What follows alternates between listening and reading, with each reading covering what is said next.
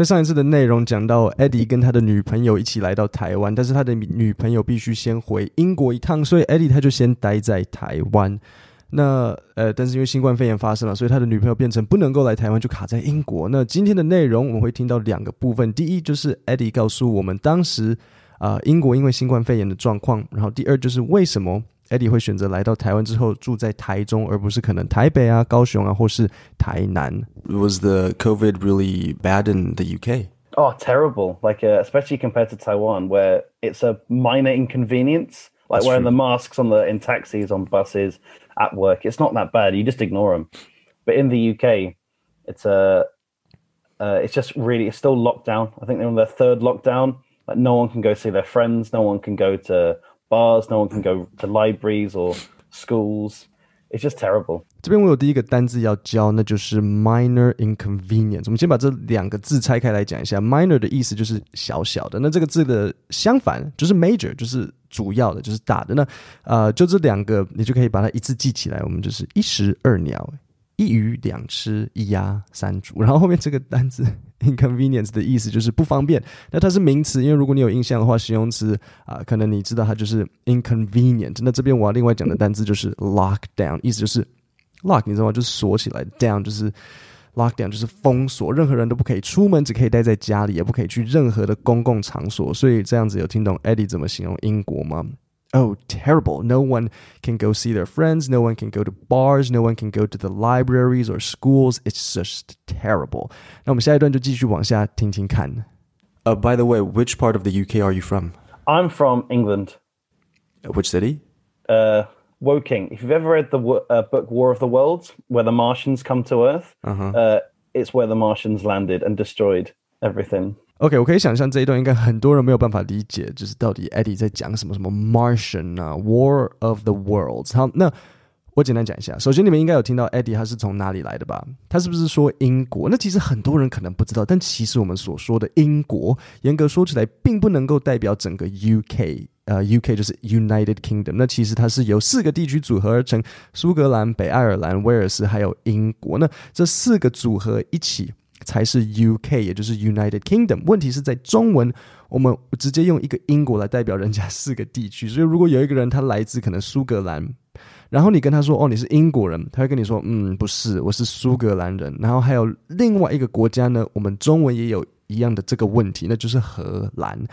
荷兰 Holland 其实只是他们荷兰王国里面的四分之一，它还有另外三个部分，只是我们大家都不知道。这就是为什么我们在英文不会说 Holland，你不会听到有人说，除非他真的是荷兰呐、啊，你不会听到他说 I'm from Holland，你会他说 I'm from the Netherlands。OK，然后你也不会直接问人家说跟英国嘛，你不会直接问人家说哦、oh,，So are you from England？不会这样子问，你会说 Are you from the UK？因为 UK 才是那整个呃一起的，你知道，一个女王她管理，就虽然他们君主立宪，但是我们就说管理啦，就是那个一个女王她管理他们那四个我刚刚讲的威呃威尔斯、苏格兰、英格兰跟北爱尔兰，OK，但是他们四个其实是分开来的。那记得这些由好几个地区组成的国家，他们都会有一个 the 在前面，所以像 the UK、the Netherlands，还有。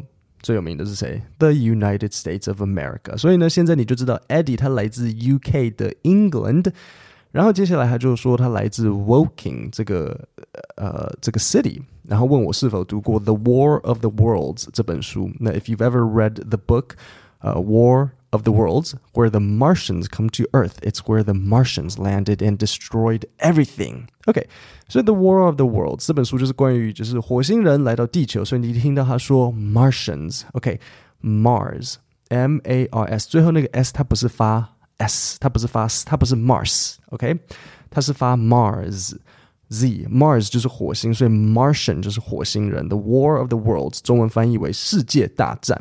那作者是 H.G. Wells，那 H.G. H.G. Wells 他的专门就是科幻小说，所以他写过好几本另外非常有名的书，像是什么呢？隐形人是他写的，《The Invisible Man》，还有时光机《The Time Machine》都是他写的。OK，所以火星人来到地球时，就是抵达 Woking 这个地方，也就是 Eddie 的城市。好，那这段解释完之后，下一段会比较长，然后下一段我会呃，我会问 Eddie 说，诶，为什么你呃选择去住在台中而不是台北？那我问他为什么不住台北，不是不是因为我是台北人，然后自以为觉得哦台北最棒啊，你怎么不来台北呢？怎么会这样子？没有啊，因为大部分的外国人都会选择住在台北啊，对不对？那 Eddie 又不是被派去台中，我知道他是自己挑的，所以我当然就会问他说：“哦，为什么你挑台中？”好，那我们往下听听看。And so, when you came to Taiwan, how did you decide which part of the city you wanted to live? Because most foreigners, they would often choose to live in, well, they choose to live in the capital. They choose to live in Taipei. So, how did you decide, like, hey, why Taichung? Uh, well, it sort of starts back in the UK, and because I live so near London, and I I went there all the time, because all my friends were like, "Come on, let's go London," and every time I just hated it more and more and more and more to the point where I was uh, just even needed to go to London to transfer to go somewhere else. and I Why, got why do you, so why do you annoyed. hate, why do you hate London? It's so busy and everyone annoys me. 好，那你现在就可以告诉我，为什么 Eddie 他不喜欢台北？那这段有点复杂，因为呃，Eddie 他其实并没有明确的讲明说，哦，我不喜欢台北，I don't like 台北。 那他没有明讲，但是呃，因为他觉得说台北跟伦敦很像嘛，那尤其是我们在聊天，所以聊天的时候很容易讲话讲一讲开始扯别的事情。但是你大致上是可以猜得出来说，Eddie 他的意思就是朝着说伦敦跟台北就是首都啊，然后很像。那第一个你要先知道的就是，嗯，So Eddie 他不是来自 London，他不是来自 London 这个地方。那刚刚讲了嘛，他说他来自 Woking，但是他的这个 Woking 呢离 London 又很近。那你有没有听到他说 I lived so 呃、I lived near London and I went there all the time。OK, I live near London and I went there all the time。所以他常常去伦敦嘛，然后呢，他每次去呢就越去越讨厌伦敦。那你听听看他怎么形容。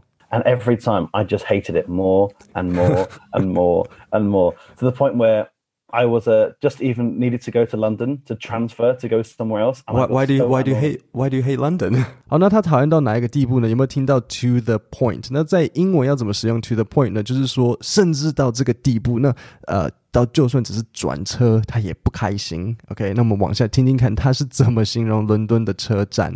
I was trying to really think of a good way of explaining. Like, so you're at a train station, Right. and it's not like a nice Taiwan train station where everything's clean, the security, like it's always it's very very depressed people wearing the grey grey outfits. There's rubbish and litter on all along the floor. Someone has jumped in front of a train, uh, so your train's late. Uh, but before like a even bef- suicide, like a yeah, suicide attempt? every day, every day, our train was late because someone jumped on it, like jumped in front of a train. They should just do what we do with the MRT. We put like doors. The door, yeah, they got it on the uh, the London metro system. They have doors, but it's on like the just everything else. It's just yeah. 好，那这里我有两三个单字想要教你。嗯，第一个就是就是他说 there's rubbish and litter all along the floor。OK，all、along the floor。嗯，地上都是垃圾，满满的。那 rubbish 是英国人说垃圾，那美国人会说 trash。好，这也就算了。呃，Eddie 说，居然每次都会有人跳到火车前面，他说 every time，所以会延误火车。好，那 就是脏啊，然后还有人就是跳火车啊，然后所有的人都看起来很不开心。我们往下听听看还有什么问题。 And then even before you get on that, you buy a train ticket, and it costs your entire net worth to go on a train ticket. Like it's cheaper to take the A- HSR train from Taipei to Kaohsiung and back again than it is to do a ten-minute train ride in the UK. You're kidding. It costs that much. it's so expensive. Like I couldn't believe how cheap the uh, HSR was, and now I've been here so long. I'm like, oh, the HSR is so expensive. Wait, so like the you could I think the to go from Taipei to Kaohsiung is like what? I think like two thousand dollars. So a round a round trip would be like four thousand. So you're saying like it can easily cost upwards of like three four thousand uh Like, Taiwan- for- 所以在这边，Eddie 他告诉我们说，伦敦搭火车非常贵，非常非常贵，有多贵？他说几乎可以从台北搭火车到给他搭高铁到高雄，然后再回来。那我当然很惊讶，所以我就跟他说，哎、台北高雄的高铁车票大概是两千，OK，单程嘛，对不对？那所以双程就是来回票就会是四千。那我要教你，那就是来回票叫做 round trip ticket，那单程票叫做 one way ticket。那后来我查了一下了，台北到高雄的高铁并不是两千呢，我以为是两千，我后来看好像是一千五左右。那 Eddie 他讲一个很有趣的话，那他就是说，it costs your entire net worth to go on the train。所以在英文里，当你想要说某个东西需要花费多少多少的时候，我们会讲说，it costs fifty dollars to go on the train。OK，so it 你会有一个虚主词 it。OK，我们上次有没有讲虚主词？OK，所以花费的时候你就会讲虚主词，so it costs，然后后面才才才是 to go on the train。那其实，嗯，it 代代替的就是后面那个 to v 的那一段，to go on the train costs fifty dollars。但是这样子会听起来很头重脚轻，记不记得虚主词有两个，主要有两个使用的时机，就是后面是呃 to v 的 呃主词以及 that 主词嘛。那所以在这个情况，to go on the train 是那个主词 costs fifty dollars，但是这样子听起来很不顺，所以我们就用一个 it 代替，变成 it costs fifty dollars to go on the train。OK，那或是比如说像呃、uh,，it costs a hundred dollars to um go on the boat。好，那在这里，Eddie 他开了一个玩笑，他说 it costs your entire net worth。好，那什么是 net worth？net worth 就是身价。 所以如果你看可能郭台铭的 net worth，网络上可能会写一个类似像呃 five billion，OK，、那 five billion 就是五十亿美金。然后 Amazon 的老板 Jeff 好像是啊、呃，最近一看好像是一百八十五 billion 吧，那就是一千八百五十亿美金，真的是很有钱。所以 Eddie 说搭火车几乎就要人家的呃总身价。所以我刚刚问他说，真的要三四千搭火车吗？那我们听一下他的回复。Maybe I'm exaggerating a tiny bit, but it would cost me. Uh, I'm trying. I'll try and convert it into Taiwan dollars. Uh, it would cost me to go from my uh, town, 30 minutes outside of London, to the centre of London. At a busy time, it could even cost you something about like a 800 Taiwan dollars. Uh, if it's a very busy, a Okay. thousand plus. And then you want to. So the this is just price normal train. the price fluctuates. oh yeah, if you're if it's really busy, they make it even more expensive. 所以首先，Eddie 说，Maybe I'm exaggerating a tiny bit。exaggerating 的意思就是夸张。Eddie 说，也许自己稍微夸饰了一下，但是车票确实很贵。他说，十分钟的火车要价大概八百台币，就单程 one 呃 one way one way ticket。而且最扯的事情是什么？火车的价格还会波波动。那人多的时候，居然会变成一千以上，这跟 Uber 一样啊！所以你听到我说 the price fluctuates。 fluctuates 这个单词的意思就是波动，所以呃，f l u c t u t a t e s，OK，、这个就是 fluctuates。那好，我们继续往下听听看。 Isn't is that is that like Uber? I wish, but uh, yeah, unlike Uber, it, it never your train doesn't turn up on time. Oh wow! So they actually they actually jack up the price when when people want it more. Yeah, it's Oh, uh, okay. It's, it's very annoying because everyone wants it at the same time. Okay, well that's that's interesting. It's it's it's like government owned train, like it's a government system, right? Uh, Or is it private? it's private. It, it kind of. It's quite a hard situation. Oh, It's okay, half okay. private, It- half government. Okay, okay, I see what you mean. All right, and so so you didn't you really didn't like London, and so when you came to Taiwan, and like, how did you choose the city? Uh, so I went to Taipei first on holiday, and whilst I really liked Taiwan, the people, like the culture, the night markets, and just everything about it, just a lot of Taipei reminded me of London. and Maybe maybe the- even the weather. even yeah, the weather. Uh, and so I was just like, I like, I like it, but there's, I'm, it's missing something. So then I was looking at like, where else could I go? And I have really two choices: uh, Kaohsiung or Taichung. yeah. And I was thinking, well, maybe I want to be near Taipei at some point. And so I thought, Kaohsiung, maybe it's a little too far away. And the house price in Taichung were just the rent prices were great. So I thought I took the risk to come to Taichung, and it's probably my favorite city in Taiwan. 好，那我们现在就真的听到 Eddie 告诉我们为什么他选择了台中。首先，台北已经是一个不 OK 的选择了，所以台北出局。那接下来的选择就是高雄或是台中嘛，对不对？那对他来讲啊、高雄其实也不错啊，只是有没有听出来高雄的问题是什么？高雄的问题是，他觉得他之后也许会希望可以来台北，那台中离台北没有太远，高雄就真的有点远，所以台中就很刚好在中间，可以往上，可以往下，所以他最后就选择了台中。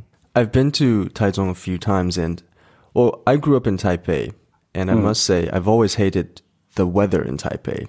because like in in summertime it's really hot and it's really humid because it rains in the afternoon. In the winter it's really cold. It's also really wet. And so it's like rain. It's it, I feel like it's only it's wet or not wet, and that's it. And so uh, I've heard um, from friends like who are from Taichung, and they said like, yeah, the the weather in Taichung is really mild. It's really nice. It doesn't rain too often. It's it doesn't get, it doesn't get too cold and doesn't get too hot. And so I've I've heard that uh, that was actually you know it seems like a nice choice. Yeah, the weather's very nice in Taichung. It's uh, although I'm very jealous of the the people my company I work for. Those the in Taipei branches they get typhoon days, and because we got the mountains, we never get typhoon days off. 那在这边会有一个单字，我要教你。也许你之后跟人家在聊天气啊，在聊地方的时候，你就可以拿来用。那这个单字就是 mild，意思就是很温和的、很中间的，或者是你也可以拿来讲辣椒，或是天气，就是食物，你也可以拿来讲 mild，就是不会太呛，不会太烂，就可以说 oh the weather。首先先讲天气，the weather is very mild。 或是 the food is very mild. It's not too spicy. Yeah, that's that's true. I feel like people in uh, a lot of times people in Taipei see typhoon days as like a like an extra holiday. Yeah. 你们应该都同意吧？很多时候台风有点像是一个小放假。我有一次看到最好笑的就是，可能比如说昨天真的风很大，然后这样树这样，然后你全身这样子，风是从横着来的啊，然后几乎快要从下面往上啊，然后没有放假，然 然后大家就抱怨说天气这个天气这么差，为什么没有放假？我差一点被风吹走。然后呢，大家一直抱怨嘛，对不对？所以政府就宣布说好，那我们明天来放假。结果明天没有任何台风，然后大家就有点像是吵到一天的假期一样。就是说大学我们大家就是看就很好笑啊，就昨天风才最大的时候，然后硬要我们来上课，然后今天没事，然后大家就说啊，OK KTV。那呃，各位，我们今天的节目就到这里。如果你希望收到我的讲义，例如说你可能刚刚 fluctuate 这个单词，你想要知道怎么拼啊，或是看我分析这个这些文章啊，然后拿到逐字稿什么的，麻烦在下面的留言，呃，下面的说明。我有放一个连接，OK，就是 Podcast 网，你滑到下面就是有一个说明，然后有一个连接的部分，我会告诉你说，你可以点进去，然后输入你的 email，然后你就会收到一封确认信，然后之后我有讲义，你就会收到我的内容，就是你就可以订阅我的第这个这个讲义。那点下面的链接就可以填写。我们下星期三见，谢谢大家。